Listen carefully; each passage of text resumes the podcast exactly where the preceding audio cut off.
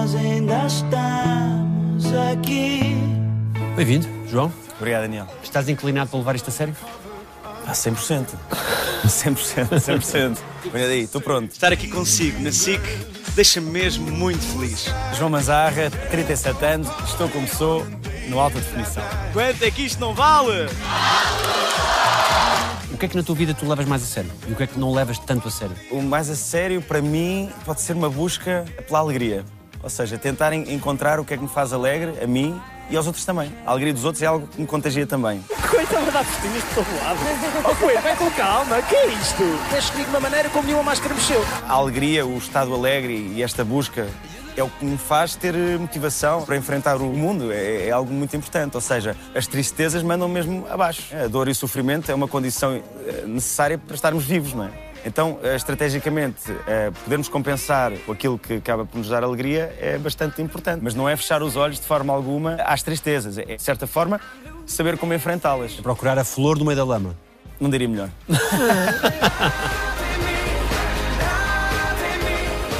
Eu sabia que o meu pai, que o meu pai ia morrer, mas o meu pai dizia muitas vezes: Eu ainda estou vivo. Às tantas não és muito necessário aqui. Digo Não, eu que não é. Daniel. Olha ele, alta definição. Falámos em 2009, tinhas 24 anos. Tens certeza que queres fazer isto? Tens certeza? Tu tens? Não sei, Daniel. Quem eras tu? Quem era aquele puto? Era uma pessoa diferente daquilo que sou hoje em dia. Há traços comuns, faz sentido a pessoa que eu sou hoje em relação com a pessoa que era aí. Era uma pessoa mais descontrolada, era uma pessoa não tão bem preparada para o mundo, era mais inocente, mas era feliz. Estou-me a pôr também muito nervoso. Estava a tentar perceber o que é que é isto está a acontecer com a minha vida, do que implica ser uma figura pública tão cedo. Pode ser um bocadinho avassalador. Essa onda que de repente com o ídolos tu tens mexeu contigo. Sim, mexeu. Era impossível não, não- não ter mexido, ou seja, se passamos num estado de quase anonimato, embora já fizesse o curto-circuito, mas eh, era uma escala muito menor, realmente o Ídolos foi um género de uma avalanche. A vida tornou-se muito intensa, foi uma popularidade muito súbita, foi tudo muito rápido. O importante não é o destino, é a viagem. Eu quis viver absolutamente tudo, o bom e o mau. Eu queria estar em todo lado, eu queria ler tudo o que escrevia sobre mim, eu queria abraçar toda a gente. Eu costumo usar esta metáfora, que é a metáfora da montanha, que há essa idealização de que a vida boa está na vida de, de fama, de sucesso, em que temos muita gente a olhar para nós. Isso para mim é mais evidente hoje em dia com as redes sociais, em que quantos mais likes temos, eh, parece que mais felizes somos ou mais realizados somos. Então eu subi muito cedo essa montanha, quase que fui empurrado para cima dessa montanha. Acho que sofri a consequência do perigoso que isso é a nível de estrutura, mas ao mesmo tempo chegar lá de uma fase muito precoce da minha vida fez-me ver que, ok, se calhar estar aqui neste lugar não é a chave nem o segredo para uma vida feliz, é importante, mas não é tudo.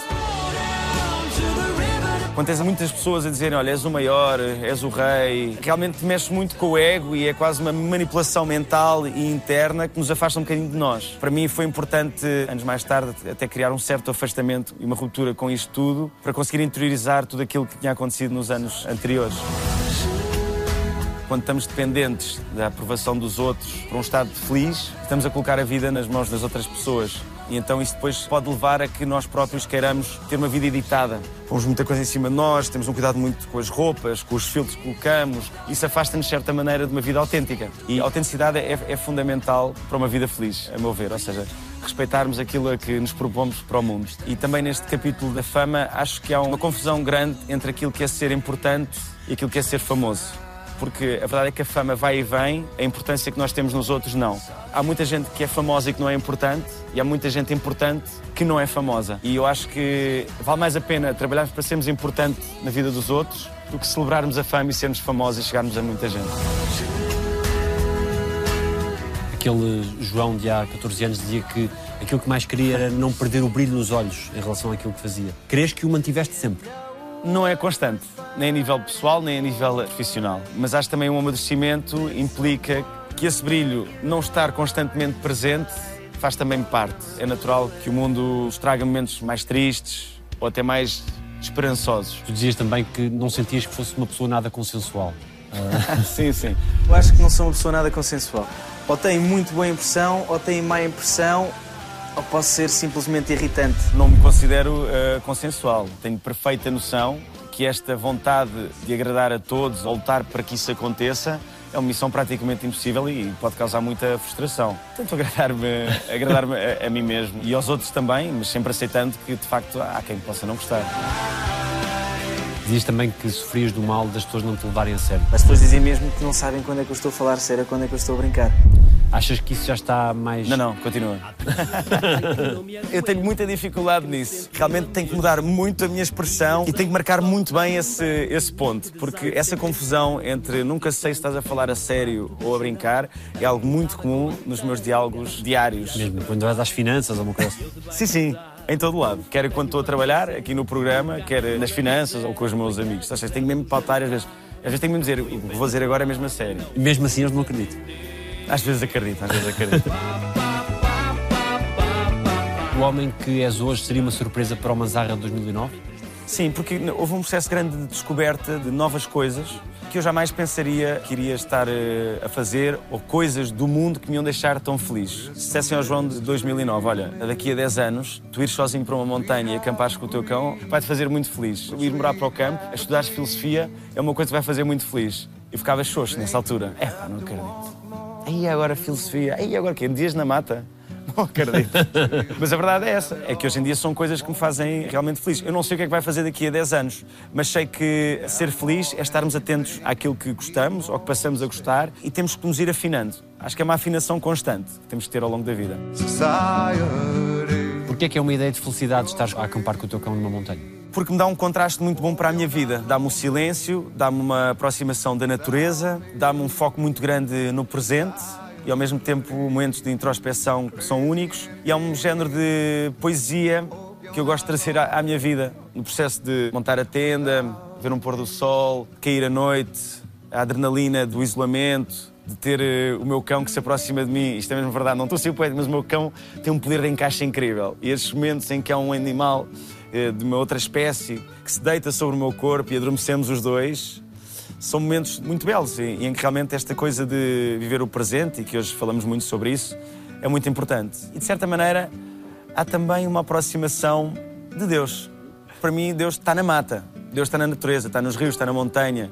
Eu não quero ter esta interpretação de Deus que é revelador de uma certa individualidade. Quando nós dizemos muitas vezes, ah, eu tenho o meu próprio Deus, ou quero Deus à minha maneira. Isso acho que é um bocadinho revelador do espírito individualista. Mas há uma filosofia mais eh, panteísta, pronto, como estive a estudar filosofia, há uma pessoa que eu tenho uma grande admiração, que é o Bento Spinoza, que foi um filósofo. E ele falava disto de Deus ser tudo, de Deus ser eh, substância de Deus ser esta relação energética entre as matérias. Portanto, eu estou a falar contigo eu sou parte de Deus, tu és parte de Deus e Deus acaba por estar um bocadinho em todo lado. Portanto, não como Criador, não como meu Pai, mas esta forma de encarar Deus como tudo faz com que realmente haja aqui um constatar de uma inteligência e ao mesmo tempo de um maravilhamento constante. E se está em tudo é realmente infinito e omnipresente também.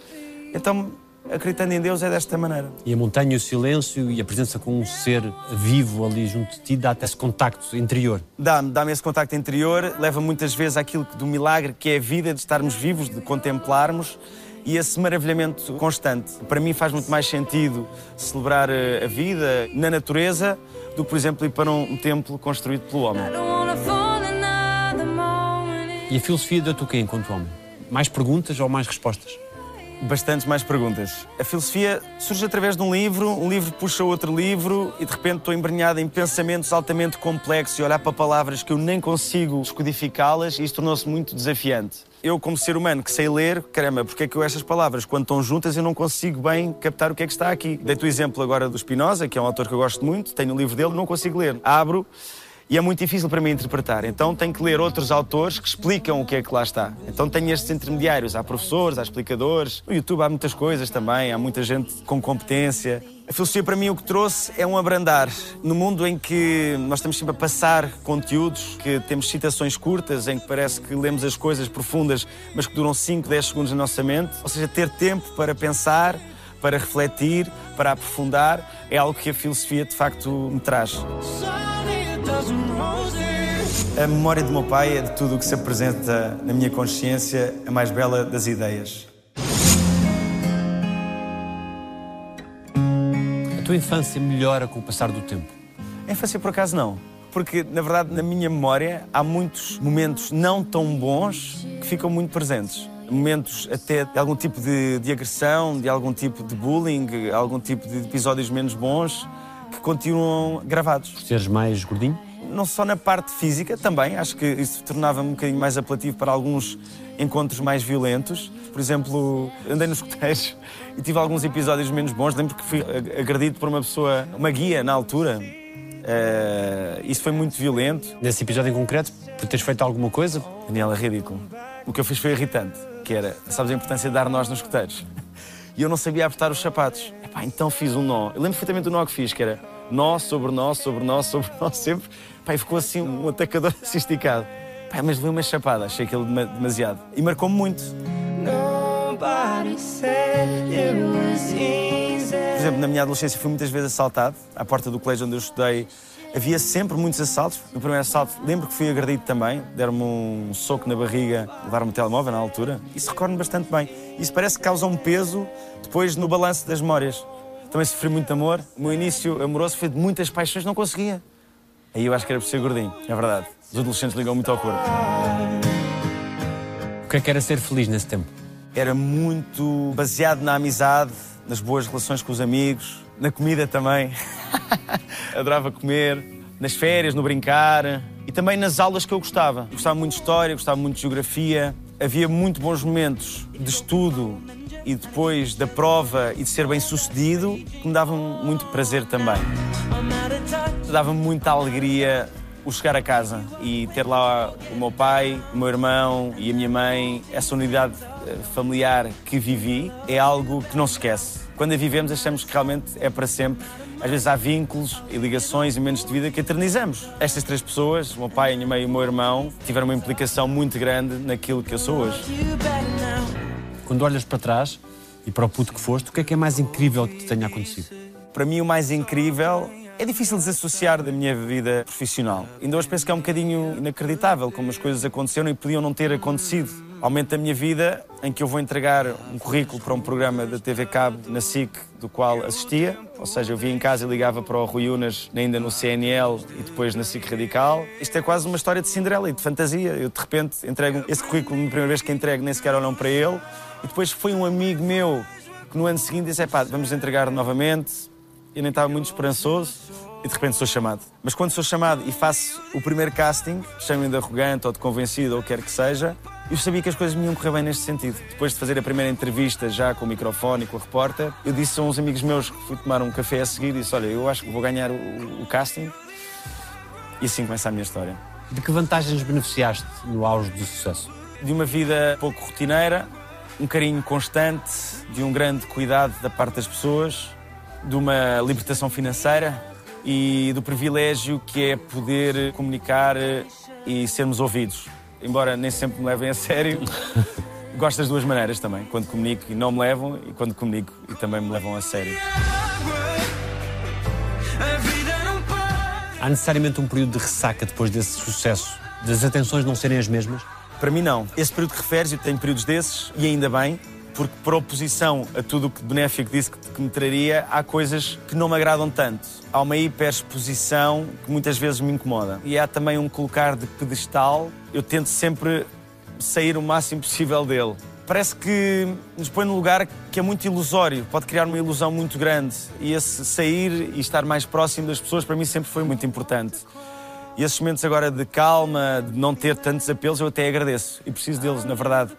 Para mim, o estar constantemente na ribalta é algo com grande desgaste. E até porque há uma relação, mesmo quando estou a trabalhar e acabo de fazer um programa ao domingo ou durante a semana, mesmo na rua, há um interesse maior, há uma aproximação maior, que eu agradeço e sou grato, mas também há um desgaste grande disso. É um despender de energia. Na maioria das vezes que vão a um sítio, há uma expectativa do que é que são o meu comportamento, há muitos olhares. E às vezes é bom ter uma vida livre desses olhares, desses apelos, para que seja mais equilibrado.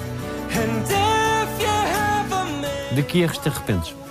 Eu aprendi muito com os erros. Há alguns de que me arrependo de uma certa explicência, de uma certa irresponsabilidade, muitos a nível profissional até, de olhar para trás e sentir que poderia ter sido bastante melhor em alguns projetos, de me ter entregue às vezes a uma vida em que a diversão era um pouco a prioridade entregar um bocadinho às paixões que a vida nos dá, jantaradas, até possivelmente eh, às mulheres, a muitos amigos, a querer fazer tudo e mais alguma coisa, ou seja, uma entrega muito grande e se calhar acabei por sofrer algumas consequências, mas aprendi que é importante termos um bocadinho mais de medida, saber eh, balançar um bocadinho mais as coisas. Sinto-me uma pessoa bastante mais estável hoje em dia porque se calhar no passado fui assim também.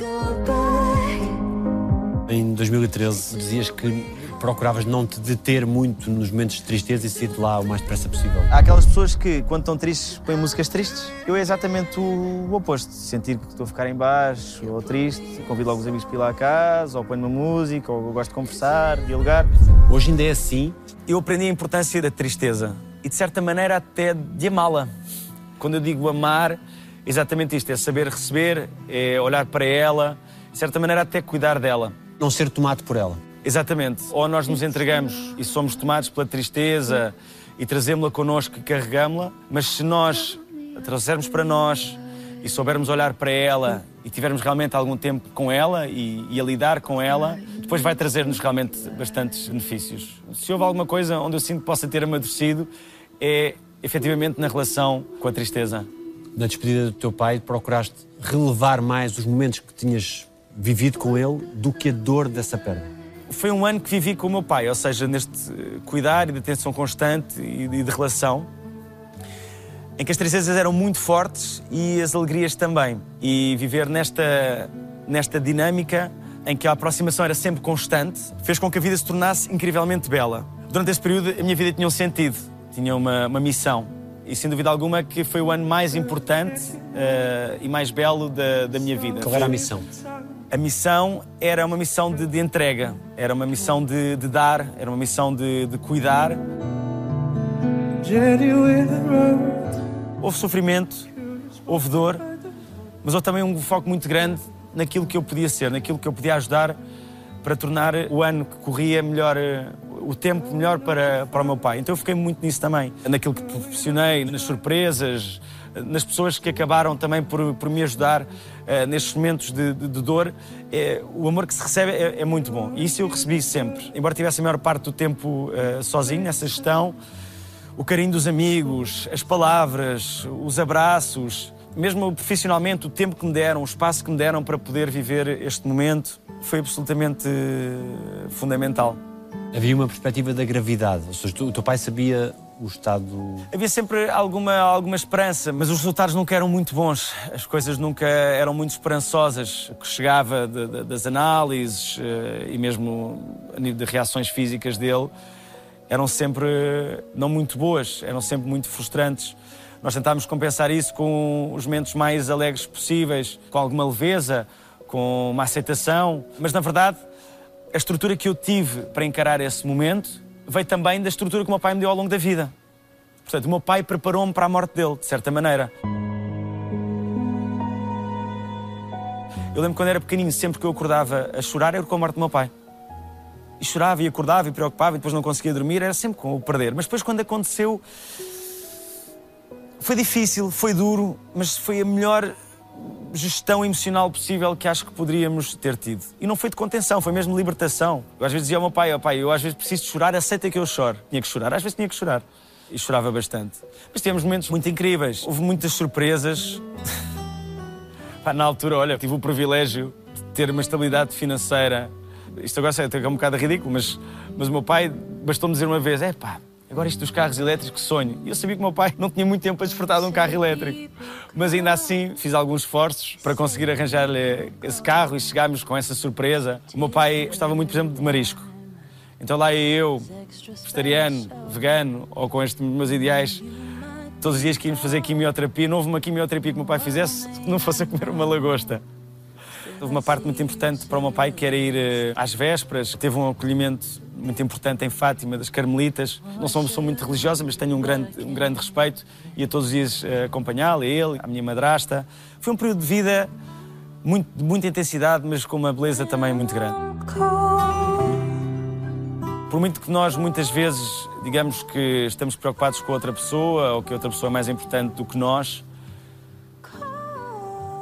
naquele período da minha vida o meu pai era de facto mais importante. Mas isso dava-me uma, um entusiasmo, dava-me uma potência, dava-me uma, uma força para enfrentar a vida que eu nunca tinha reconhecido antes. Mesmo que a luta pressentisses que pudesse ser inglória. Sim, sim, eu sabia, eu sabia que ia acontecer, eu sabia que o meu pai, que o meu pai ia morrer. Ahm, mas. Mas o meu pai dizia muitas vezes: Eu ainda estou vivo, eu ainda estou aqui. Nós vivemos momentos incríveis, nós vivemos momentos de silêncio só a dar a mão. Eu, às vezes, por exemplo, quando, quando medito diariamente, eu ainda ponho a mão aberta como se estivesse a receber a mão, a mão do meu pai. Nós tivemos momentos de, de pura alegria, de pura contemplação, de pura fragilidade dele, acompanhado de uma força que eu ia buscar não sei onde. Houve momentos em que eu tinha que realmente carregar o meu pai já numa fase muito frágil da vida, da vida dele. E, e houve uma vida, a vida vivida nesse, nesse ano com o meu pai foi de facto eh, extraordinária. Foi mesmo até o último suspiro, parecia mesmo um, um filme.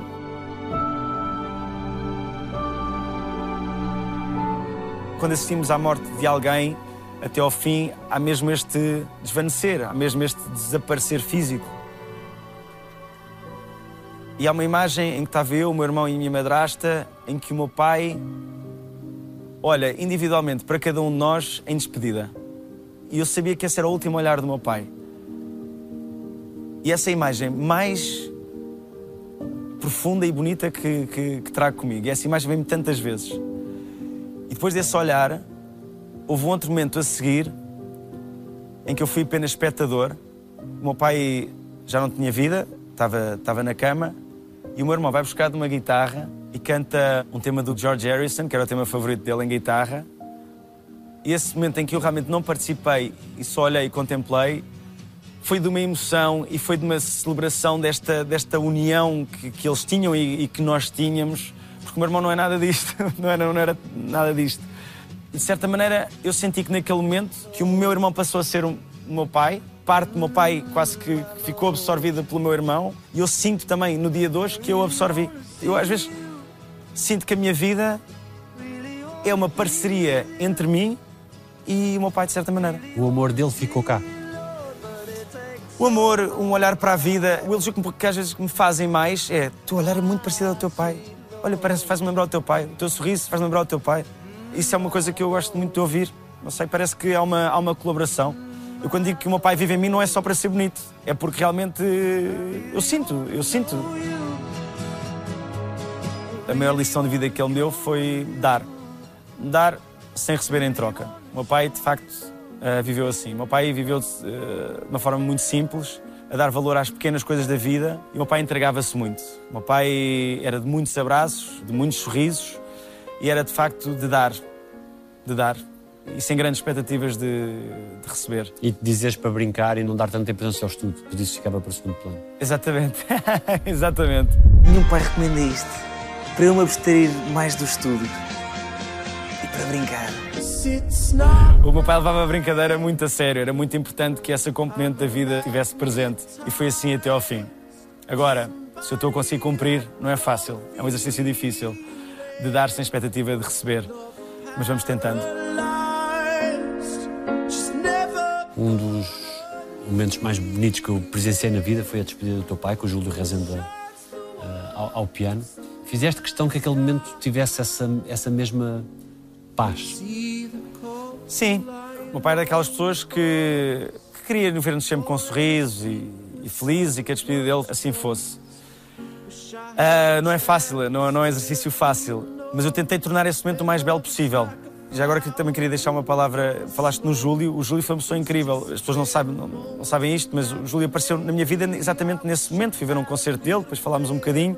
Ele até tocou ao piano uma, uma música favorita do meu pai, depois chamou o Salvador Sobral para cantá-la. E também houve um momento na quimioterapia que eu levo uma coluna, olha, pai, o Júlio fez este tema para ti. E ele não estava bem a perceber o que, é que estava aqui a coisa. Mas para mim, que é um tema dos, uh, dos Bee Gees... Para mim o importante era realmente conseguir transmitir aos outros, através das palavras, o que o meu pai tinha sido para mim. E era também entregar-me e dar espaço também aos outros de, de estarem no momento como quisessem. E apercebi-me que nestes momentos de grande ausência que sentimos, o amor que recebemos é muito importante. Nem é preciso as pessoas terem cuidado com as palavras ou no que é que vão dizer. As pessoas às vezes ficam um bocadinho acanhadas. Às vezes só a presença. A presença é muito importante. E aprendi isso. Aprendi isso exatamente nesse, nesse momento. Às vezes as pessoas convidavam-me para coisas importantes para elas. Pai, não me apetecia e eu não ia. E nesse dia percebi-me disso mesmo. O amor que recebemos depois, a simples presença dos outros é fundamental. Gostava que me lesses isto. Claro.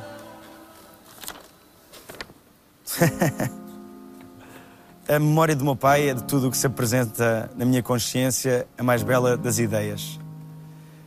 Coberta por um véu, é luz em constante disponibilidade de revelação no obscuro jogo da mente.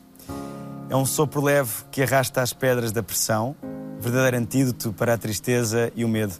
É também lembrete em tinta dourada para depositar sempre alegria no dia do outro. A memória que me deixou é inestimável, desafiadora do tempo, capaz de devolver ao presente as sensações do mais sentido abraço. A memória dos telefones também é muito boa, está lá o mais belo dos sorrisos. Levou-me aos dias de tratamento no Hospital de Santarém que rejubilava com o marisco que lhe levava, às fotos das viagens a Roma, ao Cairo, Bahamas, que partilhava com vaidade, aos dias que passava espojado na mata, às flores que o paravam sempre para as contemplar, as caminhadas na praia e os incríveis abraços a três. Tenho pai. Feliz dia. É isso, é o que eu sinto, eu tenho pai. E continua a ser um antídoto para a tristeza e para o medo. Não é bem o antídoto porque eu tento não cobrir as tristezas, mas é um recurso constante de alegria e de inspiração. Para mim, para o meu irmão e para muitos que viveram de, de perto uh, com ele. Aprende-se muito com a morte. O que é que se aprende? Aprende-se que o medo que temos dela muitas vezes é injustificado,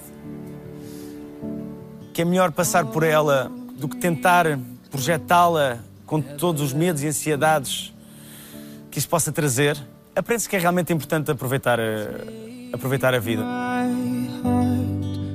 A morte é uma condição. Nós gostamos de estar vivos.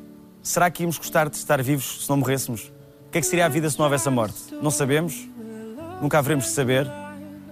E eu prefiro que seja assim. Eu prefiro que nós possamos viver e morrer.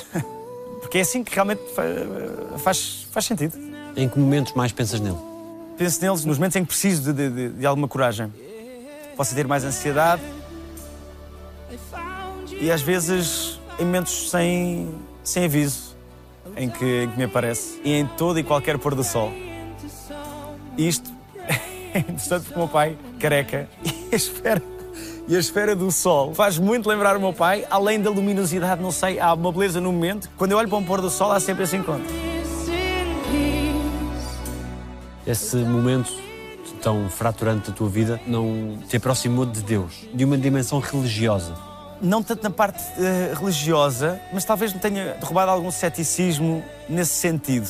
Não tenho a certeza quanto à existência da alma, tenho muitas reservas quanto a uma vida depois da morte, mas fez-me levantar algumas questões, sim.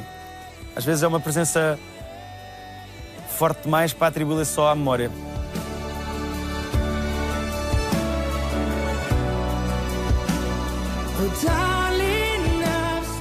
Ainda precisas do colo da mãe? sim, eu preciso do colo da minha mãe e de muita gente. Eu gosto muito de colo. Gosto muito de colo, gosto muito de festinhas. Não te preocupes, não vou sentar. não vou sentar aí, mas gosto de abraços. Sempre que alguém me pede um abraço é muito natural e adoro. Hoje eu vendo abraços nesta rua. Que coisa te deixa mais feliz na vida?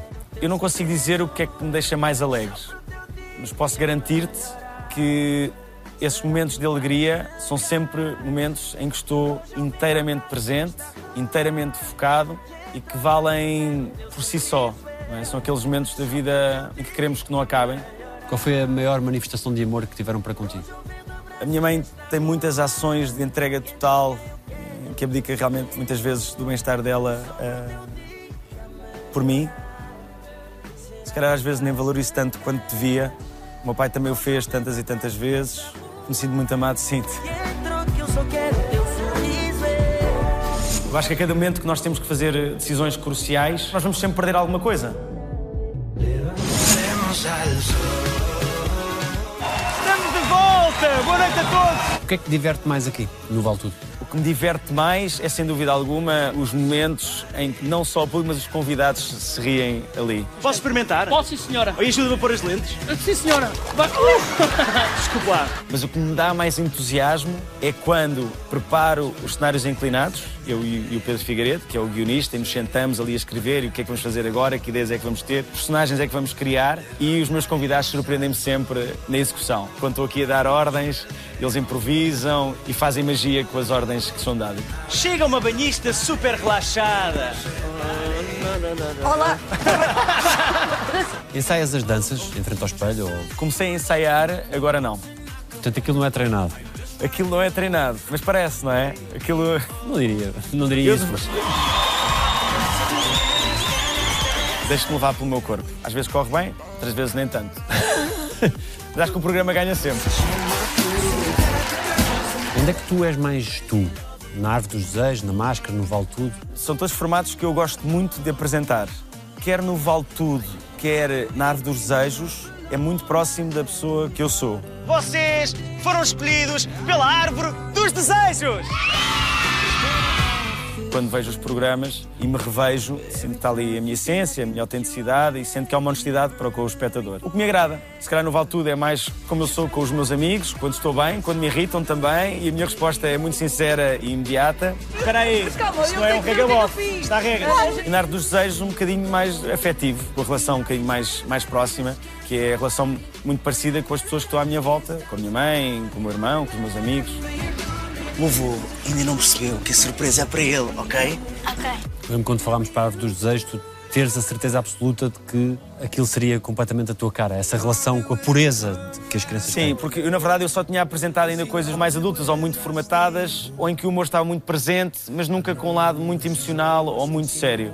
Mas a Árvore dos Desejos aparece também num ponto fulcral da minha vida, que foi hum, pouco depois do meu pai partir. E então eu tinha tido um ano de grande proximidade, um ano de grande trabalhar emoções, um ano em que a afetividade estava muito presente. A Árvore dos Desejos foi mesmo o programa que eu precisava mesmo na minha vida. Até porque eu vivi um momento de alguma ruptura com o público, que eu fui muito criticado, levei muito na cabeça. Por dois ou três pontos decidi interferir na sociedade, chamemos-lhe assim. Foi a parte da mudança da alimentação, foi a parte de ligação com o acolhimento dos refugiados na altura da Síria. E isso trouxe-me alguma fricção com o público.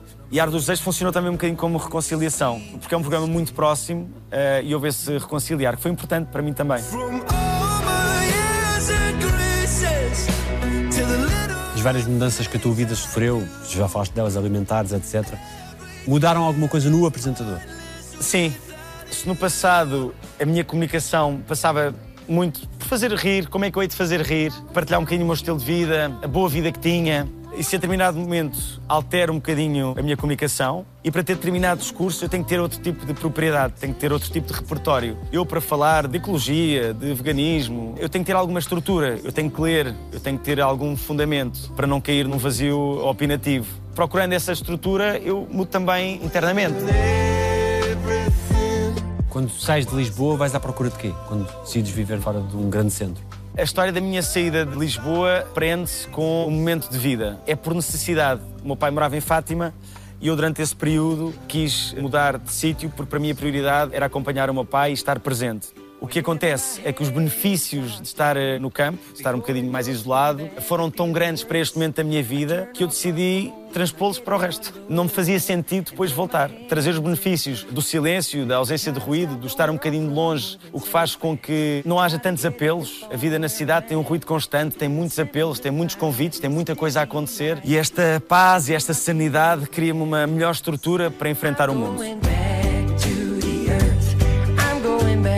Facilidade com que vejo o pôr do sol, a facilidade com que ouço os pássaros, a facilidade com que passeio o meu cão, a facilidade com que posso ter um burro.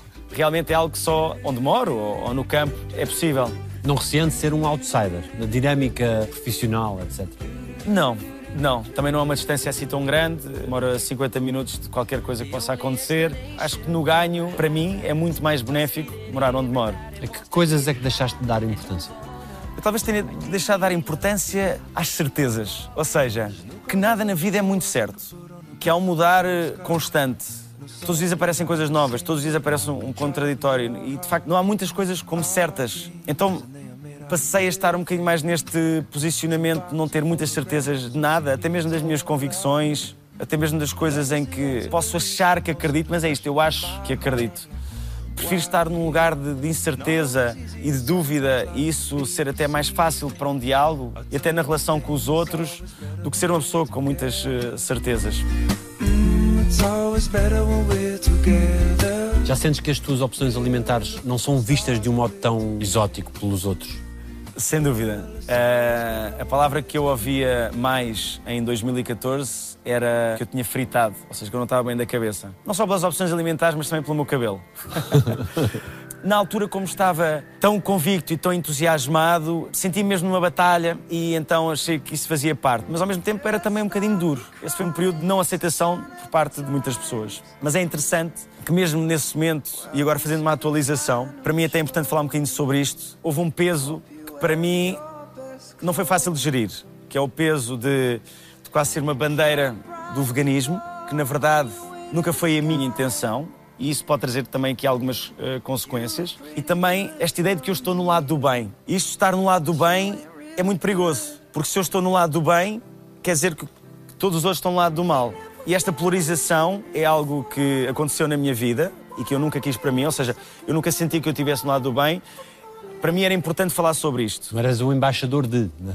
Sim, sim, não queria que me colocassem nessa, nessa posição, mas isso acabou por acontecer um bocadinho. E até nem sequer é justo, por exemplo, nos dias de hoje, porque eu, nos dias de hoje eu como ovos, eu muitas vezes como uma sobremesa, ou seja, há pessoas que são muito mais rigorosas e eu não sou tanto assim. Eu sei que hoje em dia é muito importante nós, por uma questão até de fidelidade para com o outro, de irmos adaptando o discurso e dizermos a pessoa que somos hoje para não haver mal entendidos com o passado, mas isso também traz algum desgaste. No entanto, eu nos dias de hoje eu tenho o ideal de veganismo, por exemplo, nesta parte. Eu acho mesmo que é a melhor alimentação, acima de tudo, para o planeta e também benéfico a nível de saúde e para o bem-estar animal a 100%. E é, para mim, a alimentação ideal. E esse é o ideal que eu tento caminhar e tento ir, ir para lá, mas com muitas e inúmeras falhas. Mas sem querer eh, impor isso a ninguém em mente algum do meu discurso, de facto, uh, impus. Isso nunca aconteceu. Uma das coisas que me entusiasma também é a troca de argumentos, é o diálogo, é uma boa conversa.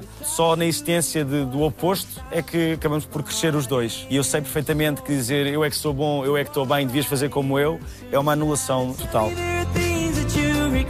O que é que foi pior nesse período de 2014, quando diziam que tinhas fritado? Eu acho que foi mesmo a agressão das opiniões e, e, das palavras. Saber que, na verdade, a minha partilha e o que estava a fazer até tinha um lado de algum altruísmo e a não aceitação de algumas ações podem ter custado um bocadinho, até porque há alguma violência bastante nessa comunicação, muitas vezes. E o cabelo era por que razão?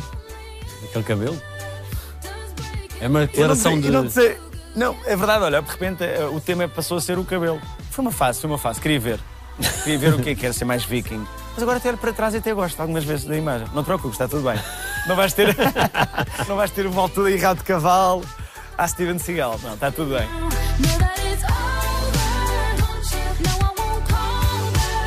O que é que aprendes com os animais?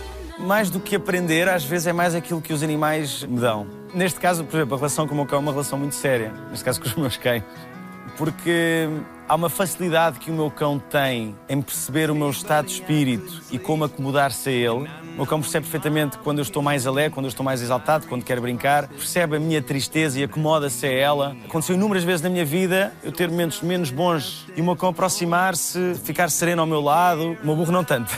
Portanto, é, é que eu queria isolar neste caso até uma maravilha, porque é um cão realmente especial. Aprendo que às vezes a presença na vida do outro até pode ser só de, de escuta, só de estar e que não precisamos ser tão ativos. E que há um espaço de acomodação sempre para o outro. Que nem sempre tem que ser a dar alegria. Às vezes pode ser realmente só na espera, no estar ou só no dizer estou aqui.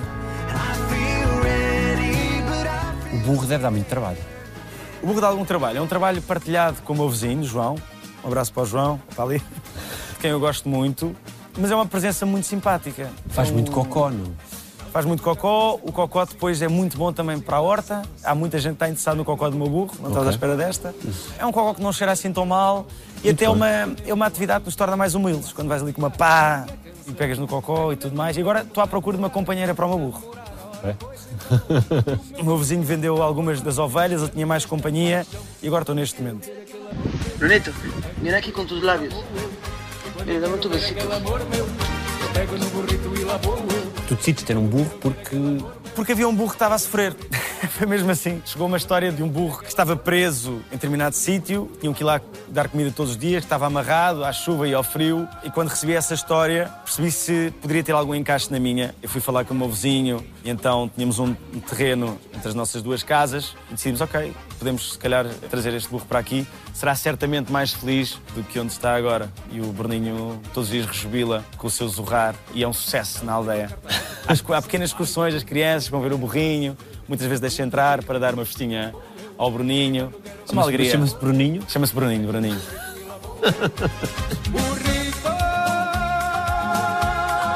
E o Maravilha aparece como na tua vida?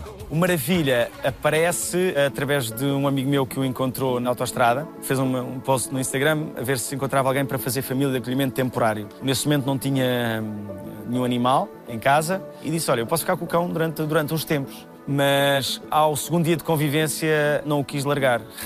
Porquê? Há um momento-chave, que é um momento muito bonito, que foi na praia de Supertubos. Vim com ele e quando estou a passar a arrebentação e as primeiras ondas, já estava bem longe, olho para o lado e até me assustei com o animal que estava ao meu lado e era uma maravilha. Ou seja, ele veio atrás de mim, passou a arrebentação. Isso foi de uma emoção brutal. Obviamente, depois tentei com o cão, pá, vamos sair daqui e voltar para a praia. Mas foi aí que começou a história e foi esse momento em que eu decidi: olha, agora vamos ficar eh, juntos para sempre, eh, espero eu. E assim tem sido.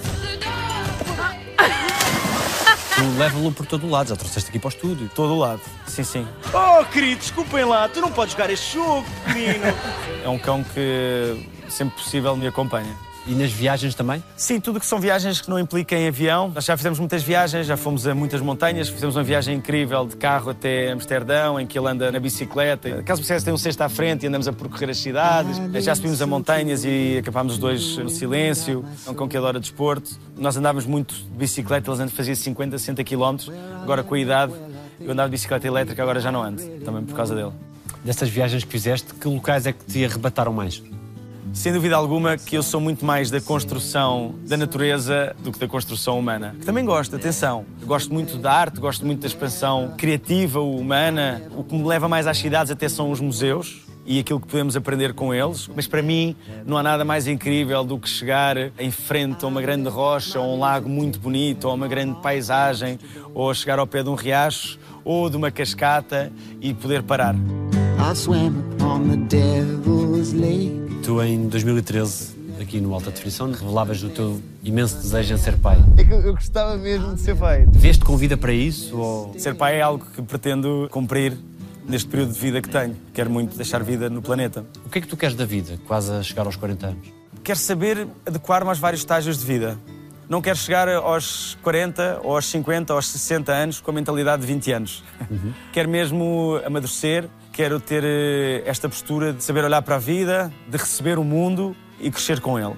Não quero estar estagnado, não quero viver preso ao passado, quero saber adaptar-me ao futuro, quero afinar-me e quero receber o mundo com curiosidade e com poucas certezas. E por muitas convicções que tenha, sentir que não passam disso, de, de convicções e às vezes argumentos que me fazem mais sentido e que é muito importante ouvir o outro neste processo. O que é que te orgulhas mais? De muitas relações criadas, da forma como são construídas, tanto das pessoas mais próximas e que têm um peso na minha vida, como das pessoas que vejo aqui e ali ou com quem trabalho e que podem não ter tanto protagonismo, destas ligações que acabei por ir eh, criando ao longo da vida e, e que vou criando.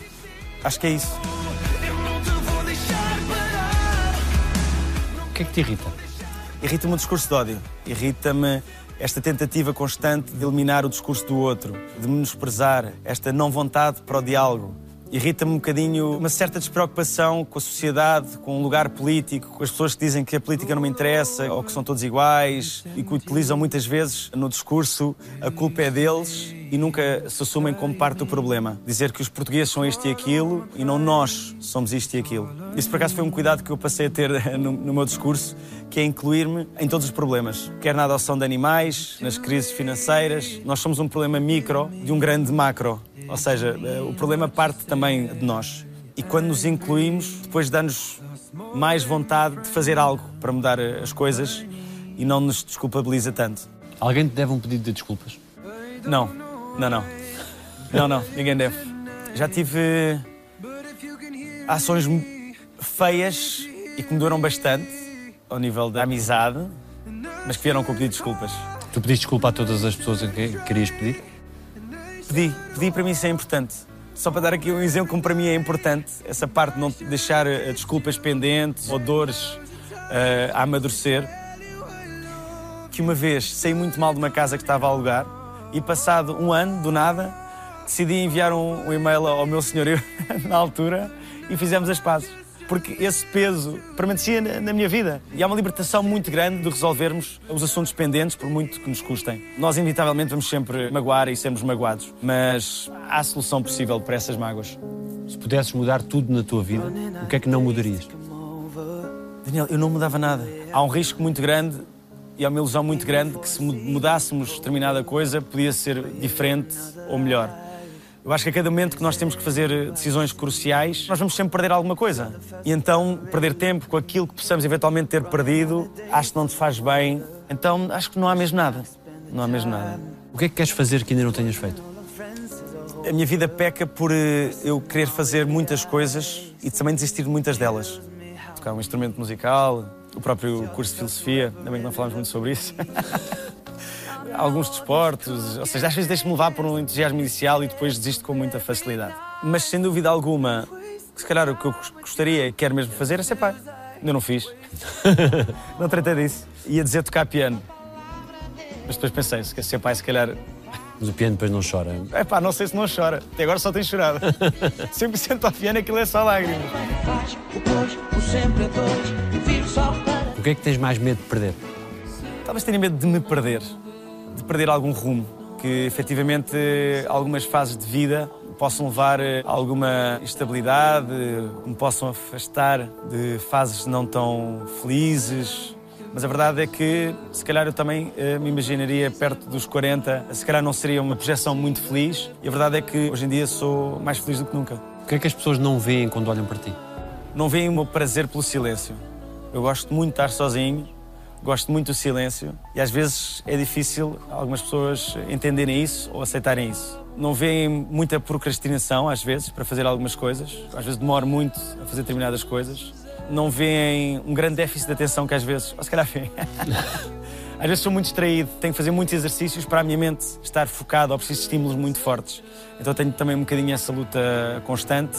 Se fosse garantida uma resposta a qualquer pergunta tua, o que é que tu quererias mesmo saber? Se temos alma, acho que lido bem com isso, não ter bem a certeza, mas tendo, tenho para mim que a vida ia mudar muito. E que até calculo que para melhor.